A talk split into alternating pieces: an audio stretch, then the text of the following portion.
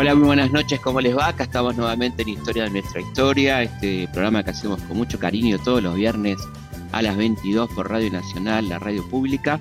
En este caso vamos a hablar de un querido personaje de la historia argentina, de la historia popular, Luis Ángel Firpo, con su sobrino nieto Emilio Firpo, que además ha hecho una obra sobre un momento muy particular y un nombre que me encantó, 17 segundos, que son este, esos 17 segundos que cambiaron la historia, porque en realidad el, este, el, árbitro tremendamente trucho de la pelea, que incluso fue sancionado, no pudo, no pudo dirigir por cinco semanas, este, bueno, hizo que Firpo perdiera el campeonato mundial cuando había arrojado fuera del ring a Jack Dempsey, como todos sabemos, la mayoría de la gente sabe, pero nunca está de más recordarlo, ¿no? Pero vamos a, a llegar a ese momento culmine a partir de la historia de Luis Ángel Niño, adolescencia, su vida, eh, todo lo que tiene que ver con una vida muy intensa como fue la del querido Luis Ángel Firpo y para eso está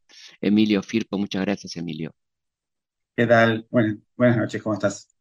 Bueno, eh, contame un poco que, cómo, cómo era la infancia de este chico de Junín, cómo empezó su vida Luis Ángel, ¿no?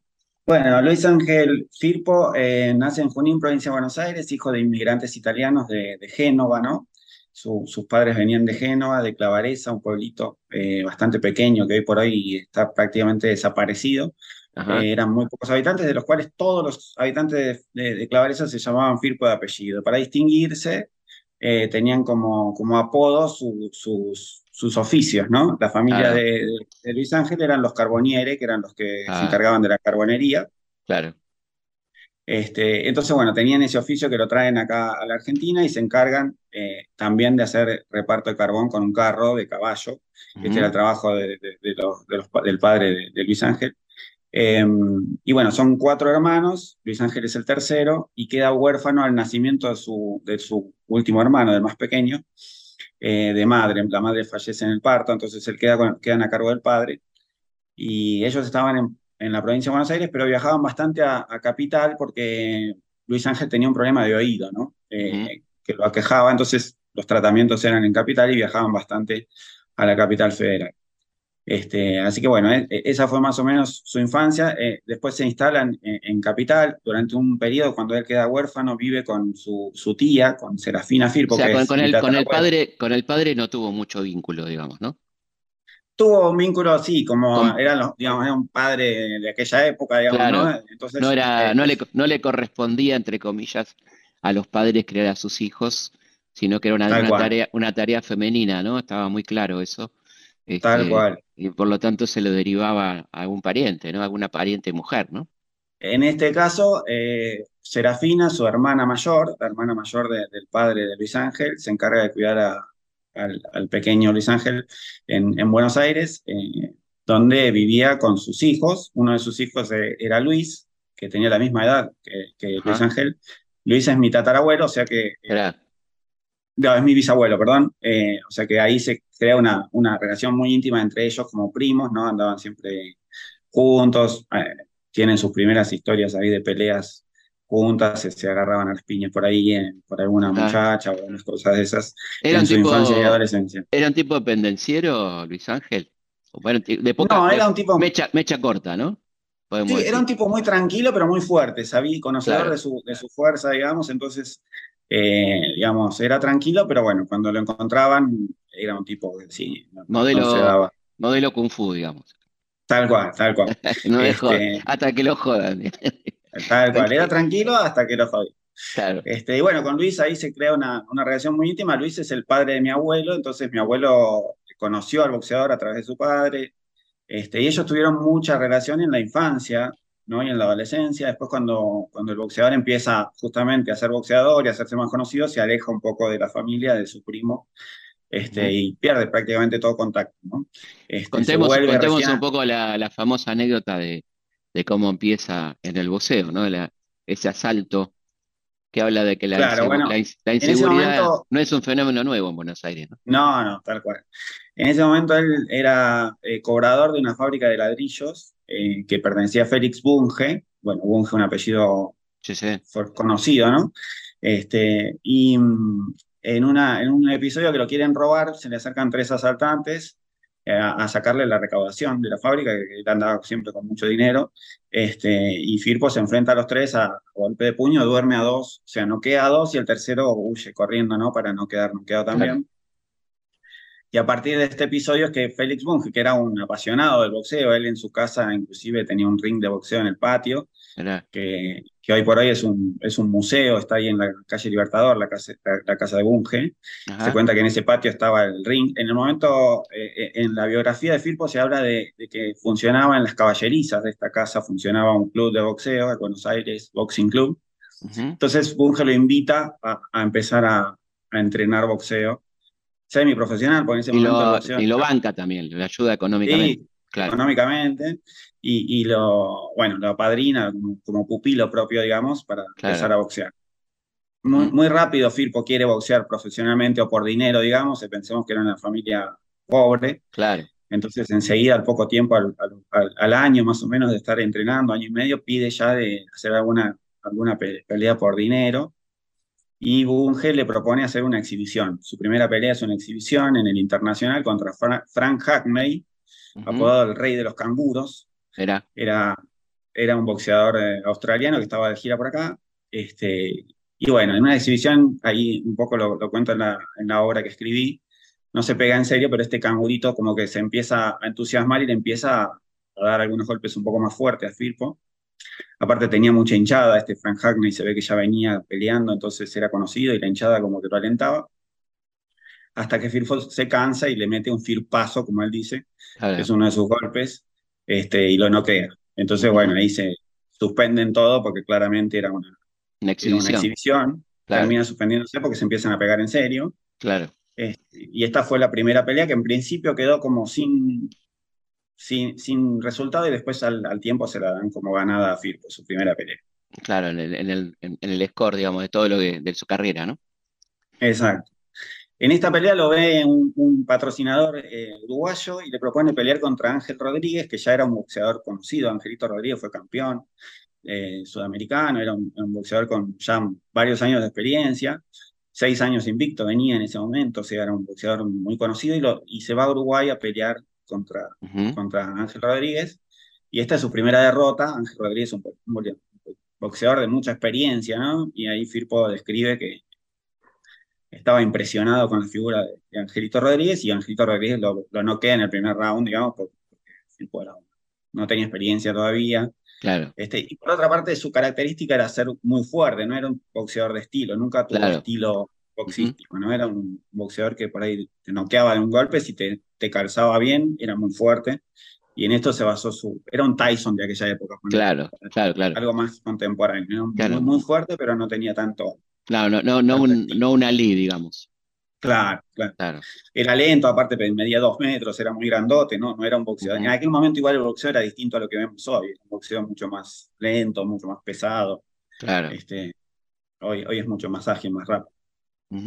Y ahí, bueno, arranca poco la carrera, ¿no? En, esta primera pelea internacional, digamos, en Uruguay. Claro, él empieza a partir de esta pelea con Ángel Rodríguez, sigue entrenando siempre con el, con, con el padrinazgo de Bunge, pero empieza ya a pelear un poco más acá también en, Argentina, pelea en Chile, y después empiezan algunas peleas internacionales hasta que llega a su primera gira a Estados Unidos, donde le va bien. Él siempre las digamos, nunca tuvo manager, digamos, más allá de Bunge que lo apadrinaba, pero él, él era el que arreglaba las peleas, el que manejaba su dinero, manejaba los contratos. Y hasta acá, este, antes de entrar a, esa parte de Estados Unidos, ¿cómo era su, su vida privada, su, este, su vida nocturna? ¿Era un tipo tanguero? ¿Iba a los cabarets? ¿Cómo era la Sí, bueno, convivió con todo el, ambiente del tango de, los 20, ¿no? De, 1910, 1920. Eh, él andaba mucho por el abasto, este, se hace conocido de grandes tangueros, inclusive llega a ser amigo bastante íntimo de Gardel, que lo iba a ver ahí al club donde entrenaba, entrenaban juntos inclusive. Claro, pero Gardel, hacía boxeo también, claro. Claro, dice que, entrenaban juntos, que se tiraban unos guantecitos. Él siempre hablaba de que lo cuidaba, ¿no? Despacito a ver si lo marcaba todavía. Claro, claro, claro. Este, y después salía mucho de parranda también, ¿no? De las noches porteñas, era bastante mujeriego, Firpo le gustaba mucho la farra, la noche, este, así que enseguida que empezó a tener un poco más de dinero y empezó a circular un poco más en el ambiente y ser un poquito más conocido, se fue, se fue haciendo así más asiduo de la noche también. ¿Y esto lo alejó de la familia, digamos? Claro, se fue alejando de, su primo este, Luis y de, su familia de origen un poco, este, a medida que fue creciendo en fama y, en sus viajes y demás, como fue incorporándose a una alcurnia a la que él no, no era de su, de su origen, ¿no? Es como que siempre, o por lo menos en la, en la biografía, eh, yo, yo leí el libro Luis Ángel Pipo Soy Yo de Iñiguez. Excelente, sí. un, libro muy bueno, donde habla mucho también del contexto histórico. Sí, sí. Este, y ahí dice, bueno, que él era un negro, ¿no? Él venía de, era un tipo de, clase baja y de repente se encontraba en una en una alcurnia donde no, no correspondía con, su origen, pero se, encontraba cómodo, le gustaba estar ahí, le gustaba rodearse de esa gente, ¿no? De todos los tangueros, de gente muy conocida. También fue muy amigo de Macaco Alza Gonzue, o sea, veamos los apellidos, ¿no? Sí, Macoco, el, el, gran playboy, exactamente. El de manteca al techo. Eh, tal cual. E, e, ellos eran, eran socios en varios negocios, inclusive con el Macaco llegó a tener un cabaret en Nueva York, esto es posterior, ¿no? Posterior a la pelea del siglo, pero llegó a, tener a comprarse un cabaret, o sea, tenía, era muy amante de la noche. También en esta época conoce a la que fue su mujer, Blanca, Blanquita, que él estaba, decide estudiar idiomas para, para sus giras, estaba estudiando inglés y francés en una academia, y la hija de los dueños de la academia era esta Blanquita que le daba las clases de francés. Entonces ah, él empieza como a pedir más clases de francés y se van acercando. Claro, clases privadas. Claro, y ahí se, genera la relación. Este, ¿Y cómo fue ese vínculo con, Blanca? Bueno, un poco lo que yo pude rescatar y ver también era una persona, tengamos en cuenta el año, ¿no? El machismo era muy fuerte, el hombre era libre de hacer lo que quisiera, él de hecho tenía mucho esta cuestión de salir, mi abuelo siempre contaba también que era muy mujeriego, le gustaba mucho las mujeres la noche. Tenía, tenía un bullying este, seguramente. Claro, sí, tendría sus cosas por ahí. Y Blanca como que en principio se oponía a esto, ¿no? Tuvieron varios problemas, inclusive en algún momento estuvieron a punto de separarse, de romper la relación, pero finalmente Blanca decide seguir con él a pesar de todo. Este, él, él ahí en el libro de Iñiguez, que está escrito en primera persona, es interesante también por esto, dice, bueno, se terminó bancándose mis noches de farra y yo en cambio la tengo como una reina, ¿no? La trataba, era la mujer, ¿no? En esa época se estilaba esto de la mujer en la casa y el hombre por ahí. Otras afuera. Claro. Así que, bueno. Totalmente. Y, volvemos entonces a, la, carrera, bueno, y, estábamos diciendo que de alguna manera rompe con la familia o, corta vínculos con la familia, ¿no? Prácticamente. Sí, no es algo que sucede así de golpe, sino que se va dando en el tiempo, a medida que él va, creciendo, se va alejando de su familia de origen. Este, con sus hermanos sigue teniendo relación, pero un poco más eh, alejada, y con el primo hermano, que es mi, bisabuelo, menos aún, se dejan de ver. este, y bueno, él, empieza a, boxear más profesionalmente, hace giras, va a Cuba, pelea en varios países de Latinoamérica, pelea en Estados Unidos, y finalmente llega a, una, a la pelea del siglo, que es la pelea por el título mundial, el primer sudamericano que pelea por el título mundial, ¿no? Es Luis Ángel Firpo en 1923 con un gran boxeador, un tipo muy famoso que era Jack Dempsey, ¿no? Jack Dempsey, que era pupilo, así como Firpo de, de Bunge, era pupilo de Al Capone. O sea, pensemos que por ahí este, ya viene una, una, cuestión que, bueno, el deporte en esa época, el boxeo, estaba muy ligado a la mafia y a las apuestas ilegales, y a ilegales e ilegales. Eh, entonces. Bueno, ahí eh, me interesa mucho que hablemos un poquito de qué pudiste saber de Dempsey y este vínculo con Al Capone, que es muy interesante, ¿no? Bueno, el, tema es que en, ese momento que se, da, se está por dar la pelea del siglo, Firpo hace una gira previa eh, y, como digo, como te dije hace un ratito, él no tenía entre eh, manager, digamos, se manejaba él solo, porque él decía que si las piñas las recibía él, la plata era para él, la, tenía que ganar él.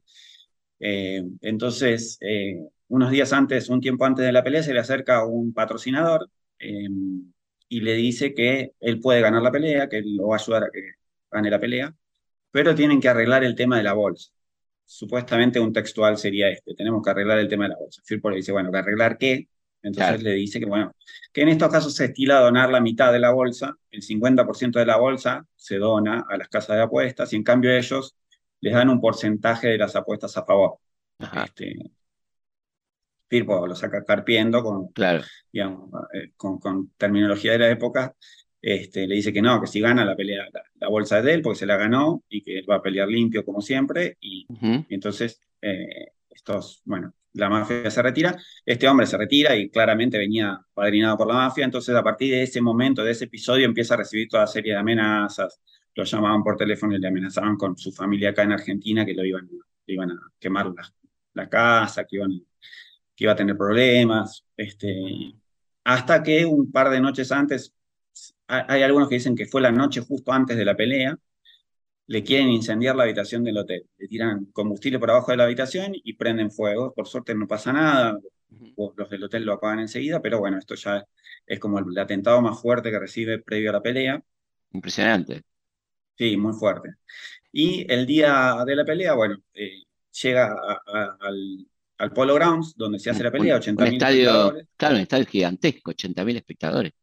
80.000 espectadores. ¿Qué, verían lo que, lo que está arriba de todo? ¿Qué verían? No verían nada. Sí, 80.000 adentro y dicen que quedaron unos 20.000 afuera. O sea, era una pelea realmente, una, fue una pelea increíble para el momento y para... afuera lo escuchaban por radio, por supuesto, por altoparlante, claro. Exactamente. Y acá en Argentina se siguió a través de que de, unos... Eh, había dos modos. Uno era la radio, pero todavía no había tantos aparatos de radio. Radio Galena, la radio Galena.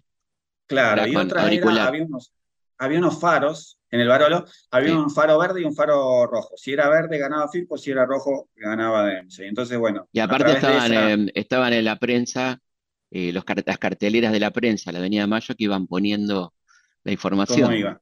Claro, Bueno, esa fue la forma en que siguieron acá la pelea.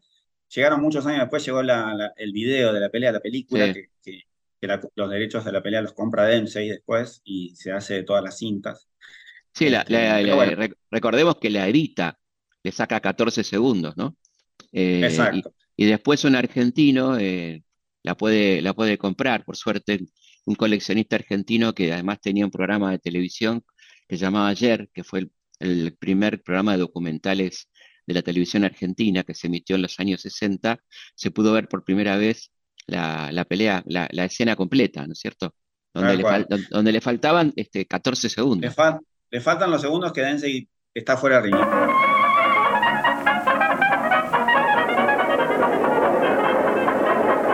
Una multitud ansiosa en busca de entradas transita Nueva York.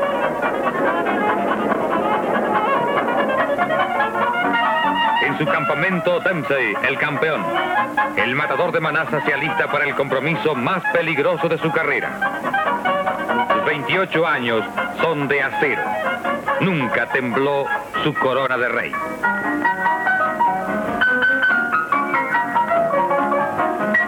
Pero ahora hay una duda.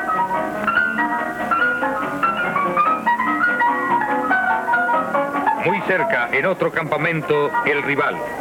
El argentino que se ha ganado el significativo título de toro salvaje de las Pampas. 26 años y un golpe demoledor. Para contarlo, 100 rivales. ¿Qué pasará ahora? En la otra ciudad, en Buenos Aires, la emoción de una esperanza inigualada el primer argentino con opción al título mundial y una fecha que no se olvidará, 14 de septiembre de 1923. Llega. El Polo Ground se apresta para una noche de emociones. Desde temprano, una multitud lo circunda. Cuando las luces se encienden en el ring, el anunciador oficial Humphrey presenta a los rivales.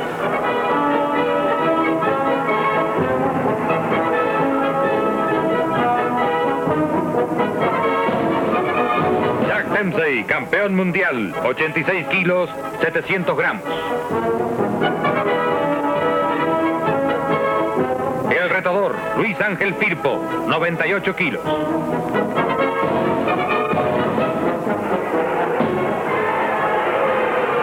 instrucciones y el silencio cubren el Polo Grounds.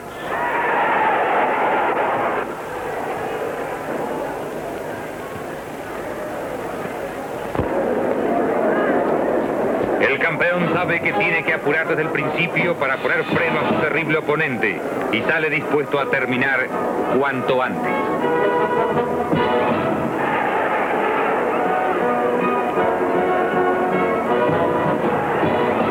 Toda la potencia y la astucia de Dempsey juegan en el cuadrado. Firpo, desmañado pero fuerte como un roble, soporta el aluvión.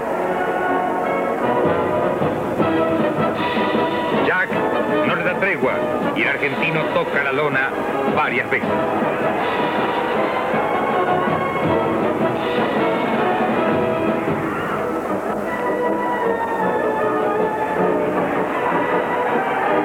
Firpo cae, pero no se entrega. La multitud es un ensordecedor grito.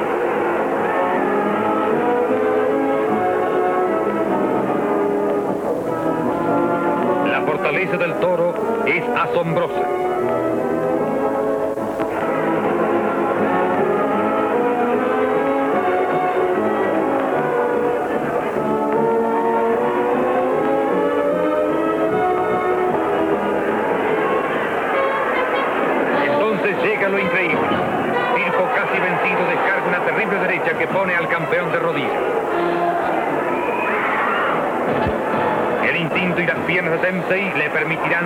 Lucha. Pero Firpo también está sentido y cae una y otra vez.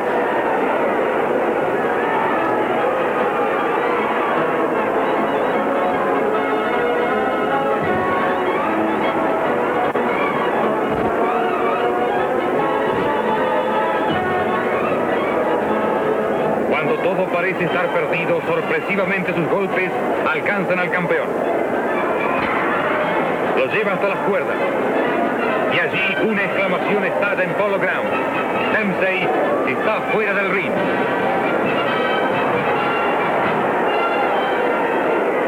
La sorpresa del árbitro retrasa la cuenta.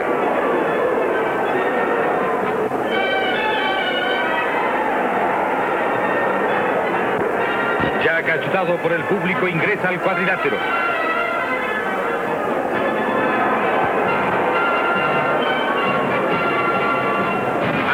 Golpes de Firpo. Mucho forcejeo y el gong salvará a Dempsey poniendo término a la angustia.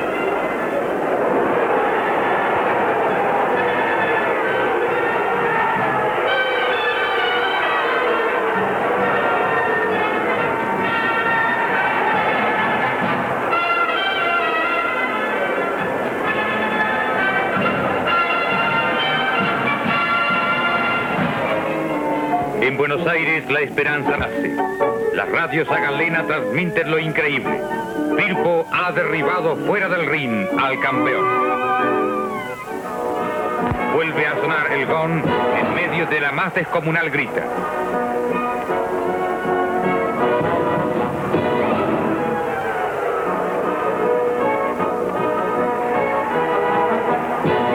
Los dos hombres van a buscar el centro del ring. Se muestra cauteloso. La lección ha sido dura. Ahora cuida de poner distancia a los golpes de Firpo. Con una de sus rápidas izquierdas da por tierra con su oponente. Firpo se levanta una vez más.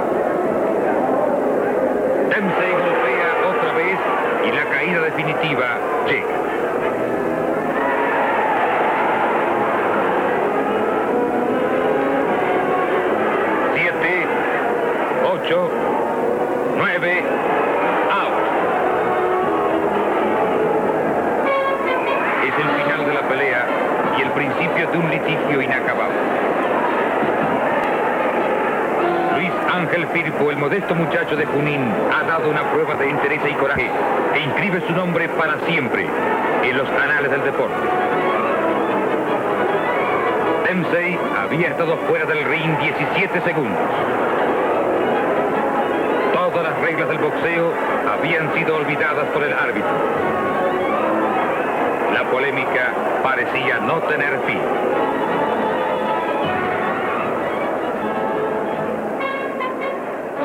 Igual no llegamos todavía ahí, pero. No, no, no, no despacito. Vamos, vamos despacito. viniendo en la vamos historia como un poco. No, pero a, sigamos, sigamos con la previa que me parece eh, Bueno, llega a- al ring y resulta que en el ring en ese momento no se estilaba, porque ahora sí eh, son así los rings, pero en ese momento le ponen una, una goma espuma abajo, una espuma abajo de, de la lona. Siempre lo- los rings eran de madera y con una lona arriba, una lona Claro. de cuero, de cuerino. Este, y le ponen una goma espuma porque Firpo tenía pie plano, entonces eh, al ser acolchonado el piso le dificultaba más la movilidad. O sea, ya Claro. empieza la pelea, con se veía trampa. que había Con trampa. una trampita Ujú. Después él comenta en algunas entrevistas que a Dempsey lo ve muy vivaracho, ¿no? Como que en ese momento no, no había doping, entonces no se sabía, pero se, decía que algunos boxeadores tomaban alguna cosita para estar un poco Claro, más, claro. más despiertos. Este, bueno, eso, así empieza la pelea. Firpo empieza a, a boxear. En ese momento no existía la regla de las tres caídas. Hoy por hoy, a la tercera caída se declara knockout. Hay muchas caídas en el primer round, la verdad es esa. Firpo cae varias veces porque Dempsey era mucho más. eh, tenía Técnico, un estilo más de técnico, boxeo ¿no? mucho Claro. Más ágil, más Claro. rápido. Pero resulta que Firpo eh, a los 57 segundos del primer round lo, lo, lo noquea, le mete dos firpazos, uno de ellos lo, deja bastante goleado a Dempsey y el segundo lo, lanza fuera del ring. Ujú. Esto es bastante fam- famoso, inclusive está el video en las redes, Sí. se puede ver cómo, Sí, cómo sí. cae. Cae dormido, inclusive Dempsey después en entrevistas dice que estaba totalmente noqueado, que cuando logra volver en sí veía triple, o sea, veía tres Claro. En el ring. Cada parte Este- le cae sobre una máquina de escribir y se, la- se lastima la cara, ¿no? Porque cae. lastima la claro. cabeza Claro. y eh, uno de, un amigo de él, eh, periodista, le clava una, una estilográfica que le deja incrustada la, la pluma en el brazo, este, le queda dentro, eh, Para parte de despertarlo. la pluma, para despertarlo, porque estaba totalmente dormido. En este Claro. momento es que se, se cumplen estos 17 segundos que Firpo, que, que Firpo sería campeón, digamos, ¿no? Si la Claro. cuenta hubiese sido legal, el referí lleva a Firpo a su esquina, se toma este tiempo de llevar a Firpo a su esquina, volver, y recién ahí inicia la cuenta, cuenta 7. Algunos dicen que cuenta 7, otros dicen que cuenta 9, Ujú. pero cuenta menos de 10 en Claro. 17 segundos, y Claro. entonces en ese tiempo logran subir a Dempsey nuevamente a- al ring. Continúa la pelea, Firpo lo quiere liquidar porque claramente en este primer round Dempsey estaba totalmente dormido, bastante Claro. goleado. Este, no, lo, no lo puede volver a tirar, entonces eh, en el entretiempo entre el primer round y el segundo lo logran despertar un poco más a Dempsey. Y en el segundo round ya Dempsey empieza a pegarle un poco más a Firpo. Firpo ya, por lo que cuenta y por los relatos, inclusive por los relatos de mi abuelo, que dice que Firpo le contaba a Luis, este primo hermano, eh, dice, yo ya lo había tirado, ya está, tenía que ser yo el campeón. Claro. Claramente Está esto estaba desmoralizado. arreglado Claro. estaba arreglado, entonces en un momento, cuando cae, no se, no se levanta más. Según el relato familiar, no, decide no levantarse, porque Claro. se- en- inclusive en el video se lo ve que no está dormido, ni boleado, ni nada, sino que toma la decisión de decir, Claro. bueno, ya pediré la revancha, veremos qué, qué sucede, pero Claro. en ese Claro. momento toma la decisión de quedarse y, y pierde en el segundo por no. Bueno, ahí viene un escándalo nacional, ¿no? En Argentina, una locura, ¿no? Sí, claro, bueno, él, eh, en principio lo que cuenta es que después de la pelea él se lo llevan a fe- de festejo a un restaurante argentino allá en Nueva York, este, y parece rarísimo porque es como que estaban todos de festejo, él gana mucho dinero igualmente con la pelea, ¿no? Claro. Porque, Una buena bolsa. una buena bolsa, este, y cuando vuelve a Argentina lo reciben como un prócer, el tipo era muy conocido, inclusive en ese momento se vendían sombreros marca Firpo, había camisas, había de todo marca Firpo porque era un- una figura muy conocida en ese momento, se hace muy conocido con la pelea del siglo. Y él en ese mismo viaje aprovecha y firma un convenio con Stutz, la, la fábrica de, de autos, y Ujú. empieza a importar en exclusiva para la Argentina el Stutz Firpo. Claro. Y con eso, bueno, ya se, se hace empresario y se hace millonario. Termina su carrera muy rico, termina su vida muy rico Firpo, Sí, sí, ¿no? No con como muchas estancias. que terminan en declive. Sí, sí, después un estanciero, ¿no? Un, un estanciero importante. Sí, sí, tiene varias estancias, se dedica al ganado, a la cría de ganado y a, a la importación de vehículos. O sea que termina muy bien su, su vida, muy bien, muy, muy hacendado, digamos. Vamos a una pausa y seguimos aquí en Historia de nuestra historia, charlando con Emilio Firpo sobre su querido antepasado, Luis Ángel Firpo. Historias de nuestra historia, con Felipe Piña, por Nacional, la radio pública. Los hechos, los lugares, los personajes son muchos. La forma de contarlos, una sola. Historias de nuestra historia. Con Felipe Piña. Por Nacional. La radio pública.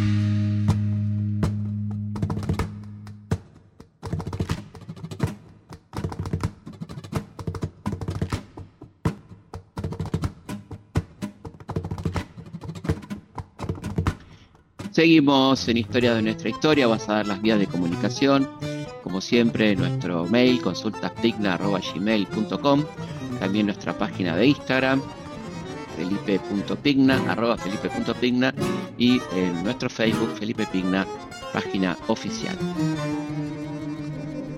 Felipe Piña hace Historias de nuestra historia por Nacional AM870 la radio pública. Seguimos en Historia de nuestra historia charlando con Emilio Firpo sobre la historia del gran boxeador argentino. ¿Qué se sabe de, qué pasó después de la pelea? Como decías, lo llevan a festejar. ¿Qué pasó con, la mafia, con todo ese, entorno que había ahí, no? Bueno, en principio lo, que es extraño, y ahí no hay mucha data, inclusive dentro de la familia, es que Firpo nunca pide la revancha. Y acá hay varias teorías. La teoría de mi abuelo era que, ahí hubo alguna amenaza posterior y alguna cuestión ahí de presión hacia, hacia Firpo para que no la pidiera. Porque claramente, imaginemos que si él ganaba la pelea, Dempsey no se podía levantar, eh, ganaba contra los designios de la mafia, ¿no? La mafia ya había designado que tenía que ganar Dempsey. este, entonces hubiese sido bastante fuerte, ¿no? Como, la situación y no sé cómo se hubiese terminado la historia. Por suerte, digamos, por suerte entre comillas, ¿no? Pero digo, terminan girando la historia para donde ellos querían, como suele suceder.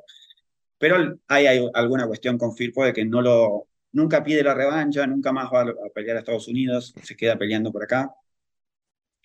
Este, y empieza como un retiro bastante acelerado del boxeo, pelea un par de veces más, pero digamos, es como que esta pelea del siglo fue lo más importante de su carrera boxística y después estuvo peleando unos años más, pero ya se dedica más a negocios, se dedica más a otras cosas que más que al boxeo. Claro, totalmente. Lo que sí sucede después de la pelea es que él vuelve a la Argentina y a partir de esta pelea y de este hecho, el boxeo pasa a ser profesional en Argentina, que estaba prohibido. Él es la licencia número uno de la, de la Federación Argentina de Box, o sea que él funda, digamos, el boxeo profesional en Argentina. Este, así que bueno, es como un, hito bastante importante para el deporte argentino en ese momento. Y un momento histórico, ¿no? Donde todo el, todo el mundo está completamente indignado con, con lo que estaba pasando, ¿no? Con lo, que había pasado. El robo del siglo, le decían, la pelea, la pelea del siglo pasa a ser el robo del siglo en Argentina, sí había mucho, mucho enojo al respecto. Firpo, inclusive por relatos de, de parientes eh, más cercanos eh, de su momento, nunca más quiso hablar de la pelea, inclusive en las mesas familiares de sobremesa, él no, cuando se tocaba el tema se levantaba y se iba, no quería hablar del tema. 30 años después de la pelea, Perón los invita a Dempsey y a Firpo a, la Quinta de Olivos a festejar el, aniversario de la pelea. Y Dempsey, que había venido también para la inauguración de Canal 7, eh, se le acerca a Firpo y le dice que, que él admite que le ganó la pelea, que la pelea la tendría que haber ganado Firpo. Y Dempsey le, le dice que, bueno, sí, perdió la pelea, pero ganó muchos amigos y ganó muchas otras cosas, que es cierto, porque a partir de ahí Firpo empieza como otra, otra película en su vida, claro. como una bisagra. Este, y como bueno, no, no cierra ahí el diálogo este con Densey. Eh, lo que contabas al principio, el, el referí también después termina suicidándose, entre comillas también, ah, una de estas cuestiones que pasaban en la mafia, eh, termina suicidándose a los pocos años eh, de, la pelea, porque en realidad no lo dejan dirigir más, eh, boxeo, no lo dejan ser referí nunca más. A partir de que, de, que, de, lo, vergonzoso de estos 17 segundos, ¿no? Esto es un escándalo deportivo fuerte. Pero así toda la pelea no se modifica, no se modifica nunca el resultado de la pelea. La pelea aún hoy sigue siendo para los, para los libros de historia boxística ganada por, por Dempsey. y, de hecho, y de hecho el campeonato es para él, así que... Claro, él queda campeón. retiene, el, retiene el título, ¿no es cierto? Y qué, qué impresionante, Qué impresionante este encuentro, ¿no? En el 53 que estás contando, ¿no? No tan conocido. Claro, eh, él, eh, Firpo era un tipo bastante apolítico, eh, digamos, en, su época con Bunge también. Bunge era parte de la Liga Patriótica en ese momento y, Firpo salió un par de veces en estas patotas de la Liga Patriótica este, como favor a Bunge, este, un poco más ligado al radicalismo. Después lo invita a Perón a, la Quinta Líos, pero siempre se mantuvo medio al margen de, la vida política del país. Desde, pero sí, bueno, claro, estaba, eh, digamos, en, Perón lo fue a ver y lo fue a ver boxear también alguna vez, en alguna exhibición, porque él 10 años después vuelve, después de retirarse 10 años después vuelve a hacer un par de peleas, de las cuales hace tres peleas, gana dos por nocaut a los cuarenta y pico de años y una la termina abandonando, pero bueno, a partir de ahí ya se retira definitivamente. ¿Qué, contaba eh, Firpo del encuentro con Dempsey, eh, tantos años después, ¿no? 30 años después. En realidad se, eh, terminan siendo medio amigotes, no amigos íntimos, pero tenían una buena relación. Este, yo creo que ahí hay una cuestión de compañerismo de, colegas que estaba entendido que, esto de, de, las mafias y las cosas como que los excedía un poco a los dos, ¿no? A Dempsey un poco a la historia también después le juega igual, termina perdiendo la pelea cuando la tiene que perder, son estas cosas que estaban medio arregladas y marcadas en ese momento. Claro. Este, y Firpo, eh, después hay un video que circula también en, YouTube que se puede buscar, donde a 10 años de la pelea o, a 20 años de la pelea, Firpo viaja a Estados Unidos al Polo Ground y ahí los hacen subir previo a una pelea a los dos, les hacen una nota juntos. este, y bueno, siempre bromeaban con que había ganado Firpo, con que eh, si volviera a hacer la pelea no sería el mismo resultado, pero en realidad siempre fue buena la relación, no, hubo este, respireces entre ellos ni quedó nada, nada raro después de la pelea, ¿no? Más allá de lo que fue la pelea en sí, este, no, claro. fue buena la relación. ¿Y cómo, cómo es la obra? ¿Cómo, cómo se te ocurrió? ¿Cómo, cómo es esta, esta obra de teatro? Bueno, yo hago teatro desde muy chico y en realidad dramaturgia empecé a hacer en la pandemia, que estábamos todos encerrados, inclusive yo vivo acá en Córdoba, en Calamuchita, eh, acá también estábamos encerrados. Y a nosotros el encierro nos, nos favoreció porque empezó mucho esta cuestión de, hacer cosas por internet, por Zoom, por, redes. Entonces yo eh, hice un, curso de dramaturgia con Sandra en una gran dramaturga argentina de Santa Fe. Em, hice un, taller de dramaturgia en el cual escribí, empecé a escribir esta obra que en realidad la idea yo la tenía desde siempre porque estaban los relatos de mi abuelo, hay grabaciones de mi abuelo hablando de esto. Entonces dije, bueno, y empecé a partir de ahí a hacer la investigación y empezó a surgir cosas que yo no conocía, como por ejemplo que esta amistad con Gardel, o que yo, por ejemplo, no tenía el dato de que Roberto Firpo, el tanguero, también es pariente, era primo ah, también del boxeador, que se conocieron, que mucha bolilla no se daban, porque Roberto siempre perteneció como a otra clase social, como que era un artista más destacado, digamos, entonces no le daba mucha bolilla a, a Firpo, al boxeador. Este, entonces me fui enterando de cosas nuevas y me pareció como muy interesante, hay mucho, mucho material. Este, entonces empezar a escribir esta obra en primera persona, donde en, realidad lo que pasa con Firpo es que se aleja de, Luis, su primo hermano, pero se acerca nuevamente a esta parte de la familia momentáneamente con la muerte de su primo hermano, que sería mi, mm. bisabuelo. Se entera de la muerte y ya siendo un gran boxeador famoso en el 37, en 1937, va al velorio y pide que lo dejen solo con, con, el, con el muerto durante un, rato. Un par de horas está a sala cerrada, Firpo, boxeador. Impresionante. Luis, Firpo, mi bisabuelo, e, era herrero.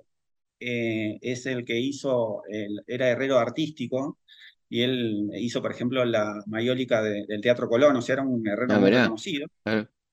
Este, con el tiempo pierde, pierde trabajo, entonces empieza a trabajar en un, en un frigorífico haciendo reparaciones de herrería, estando en un andamio cae y se, se y muere en ese, en ese accidente. A partir de esta cuestión es que Firpo pide esto, de estar con, con él, y entonces yo la obra la, la sitúo un poco entre el velorio de, este, del primo y la charla que él tiene con el primo, y eh, estos 17 segundos en el ring. Entonces la, la, la, obra transcurre en estos dos espacios que se van superponiendo, como si Firpo le estuviera contando un poco todo esto que pasó, al muerto. primo y, claro. Entonces va un poco por ahí. Es un monólogo de unos 45 minutos donde Firpo recorre su historia, un poco todo esto que estábamos hablando, su infancia con su primo, este, las historias de, con los tangueros, este, las noches en el abasto, y, bueno, y, sus primeras peleas, este, algunas anécdotas de boxeo también. Y bueno, va, un poco por aquí y em, después como que termina alejándose nuevamente, porque en realidad lo que sucede es que después de este episodio vuelve a alejarse de la familia y, siempre la mujer de Luis, mi bisabuela, le tenía mucha bronca al boxeador porque ellos fueron siempre una familia pobre, digamos, ¿no? y él, no, los ayudó. No, logra comprarse su casa mi bisabuela con la, con la indemnización por la muerte de su marido, por la muerte de Luis. Como es un accidente de trabajo, con esa indemnización logran comprarse un, terrenito en, Avellaneda y ahí empiezan a construir y como una familia de mm. clase media, que es lo que somos aún hoy, esta rama de la familia. Este, entonces, bueno, había mucha pica con, el boxeador de parte de mi bisabuela. Claro, no, no, pero o sea, la obra va por ahí. O sea, se conmovió por la muerte, pero no, no lo ayudó, no ayudó a su familia. Tal cual, siempre quedó eh, alejado desde este punto de vista. Un poco tiene esta cuestión, yo creo, que él siempre hablaba de que, de que si las la recibía él, él manejaba su plata y era muy agarrado con la plata, ¿no? Se cuentan anécdotas de que cuando tenía sus estancias, por ejemplo, si moría algún animal, él exigía que guardaran el cuero y se lo mostraran, cosa de que no le robaran ganado. Claro. Este, o sea, siempre fue muy cuidadoso con esto del dinero y eh, esto lo llevó también a su vida privada, claramente. Claro, ¿y cómo, cuándo muere, cómo muere Firpo? Y Firpo muere en el 60 eh, de un paro cardíaco, eh, estaba bien físicamente, muere de un paro cardíaco a los 65 años, un tipo joven. Muy joven, claro. Sí, sí. Eh, y muere hacendado, muere, muere, muy bien, hereda todo su mujer, él no tiene descendencia. él cuenta en un momento que él no quería, su mujer no quería tener hijos y él no se quería casar, así que raro para esa época, él no se casa nunca con Blanquita, son una pareja de, de hecho, digamos no, se casan legalmente. Este, así que bueno, él, termina sus días en, sus estancias, dedicándose a lo suyo, a la ganadería. ¿Y a, quién, a quién le quedó la fortuna de Firpo?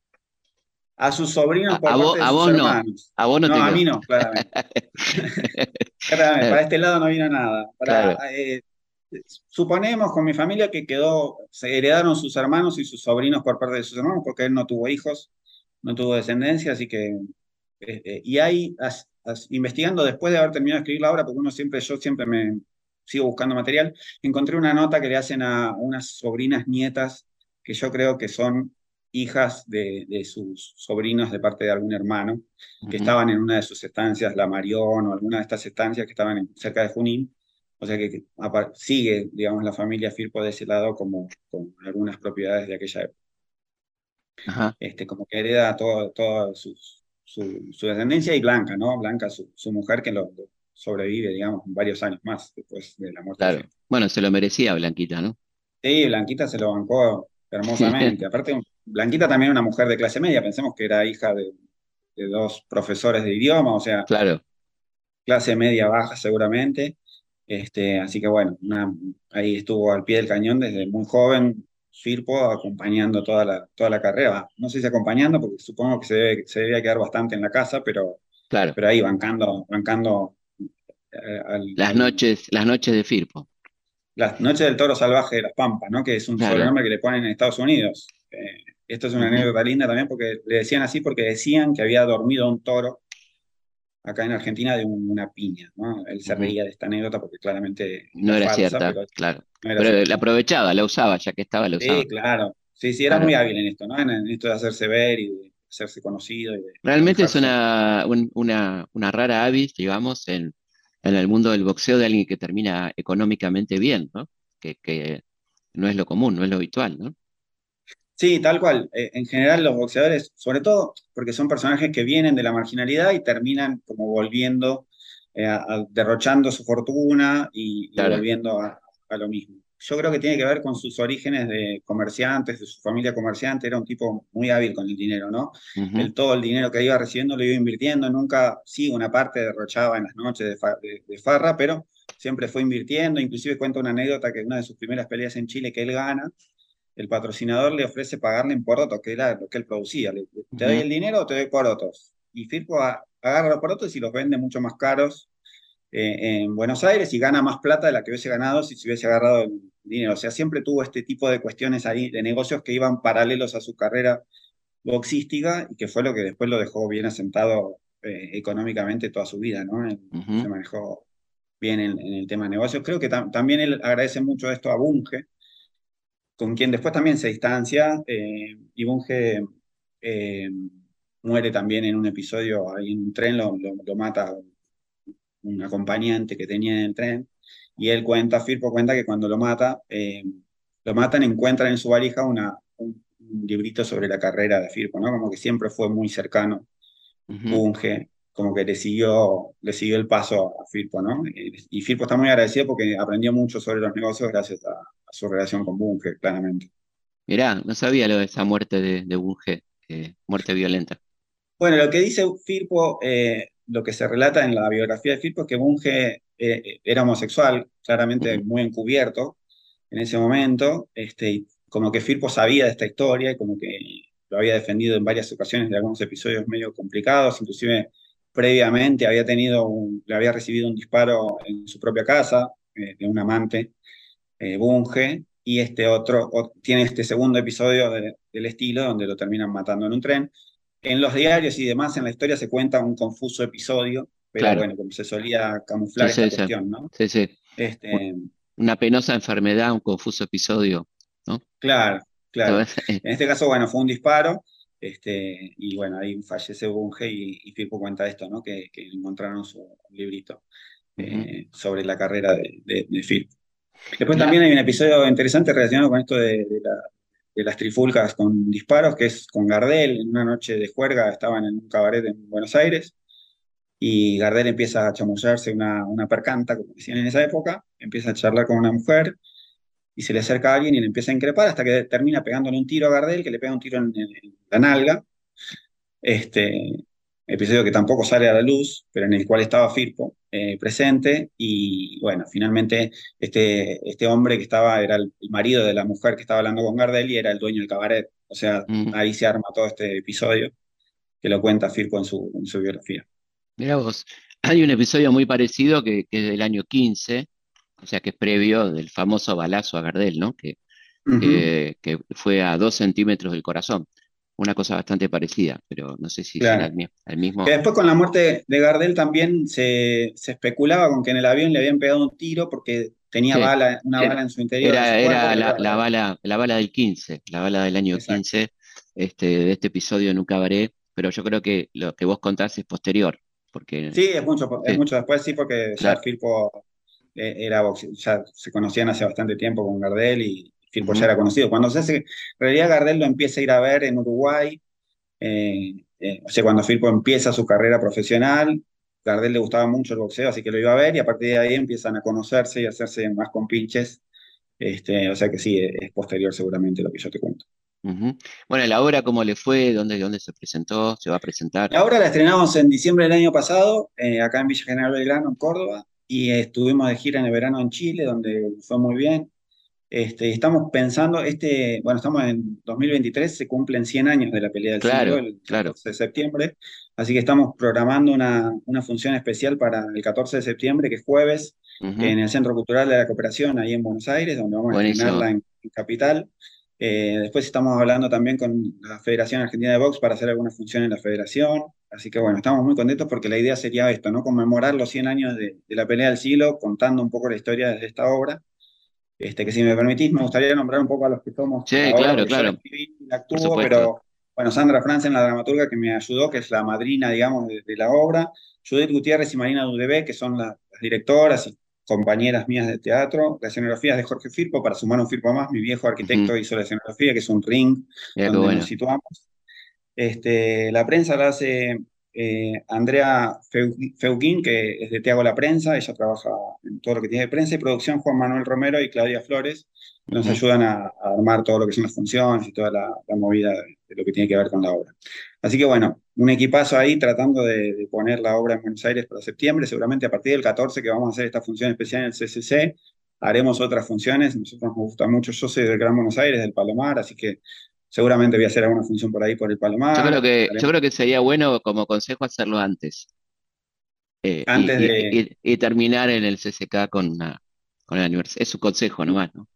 Me encantaría. Es el CCC, el CC, Centro Cultural de Cooperación en la calle Corrientes. ¿no? no, no, claro. Me encantaría también. No, no, frente, frente, a, frente al Teatro San Martín, exactamente. Exacto, frente a San Martín. Una hermosa, una hermosa sala y una programación extraordinaria la que tienen los amigos del CCC. Este, ahora está una obra de los mejores que vi en los últimos tiempos, que es Cámara Macbeth, con Pompeyo ah, Diver, que es una cosa tremenda. Bueno, maestro mío, yo estudié con Pompeyo unos años, la verdad que es un gran actorazo. Es increíble lo, que este hace, lo que hace Pompeyo en esta obra. Si no la viste, mírala porque es extraordinario. Sí, sí, tengo que ir a verla. Me, hablaron muy bien. No, no vi esta obra en particular, pero sí me dijeron que hacen muchos personajes que tienen. Claro, claro, es todo Macbeth. Todo Macbeth de una sola persona. Eh, hay como no sé qué cantidad de personajes, bueno, maravilloso. Así que bueno, bueno, te agradecemos mucho, Emilio, y bueno, mucha suerte con la obra, gracias por tu tiempo y bueno, vamos a, seguir charlando. Bueno, estás invitadísimo vos y tu audiencia al 14 ahí en el CCC y bueno, eh, veremos qué podemos hacer si hacemos funciones antes o después, te iremos, les iremos avisando. Me, van contando y las vamos contando acá también. ¿eh? Dale, bueno, un abrazo, un abrazo muy grande, que estés muy bien. Gracias, buenas noches, gracias. Yo, Horacio Acabalo. Gracias por el homenaje a todos los boxeadores campeones del mundo. No me bajé los brazos, pendejo. Vamos todavía. Historias de nuestra historia. Conducción.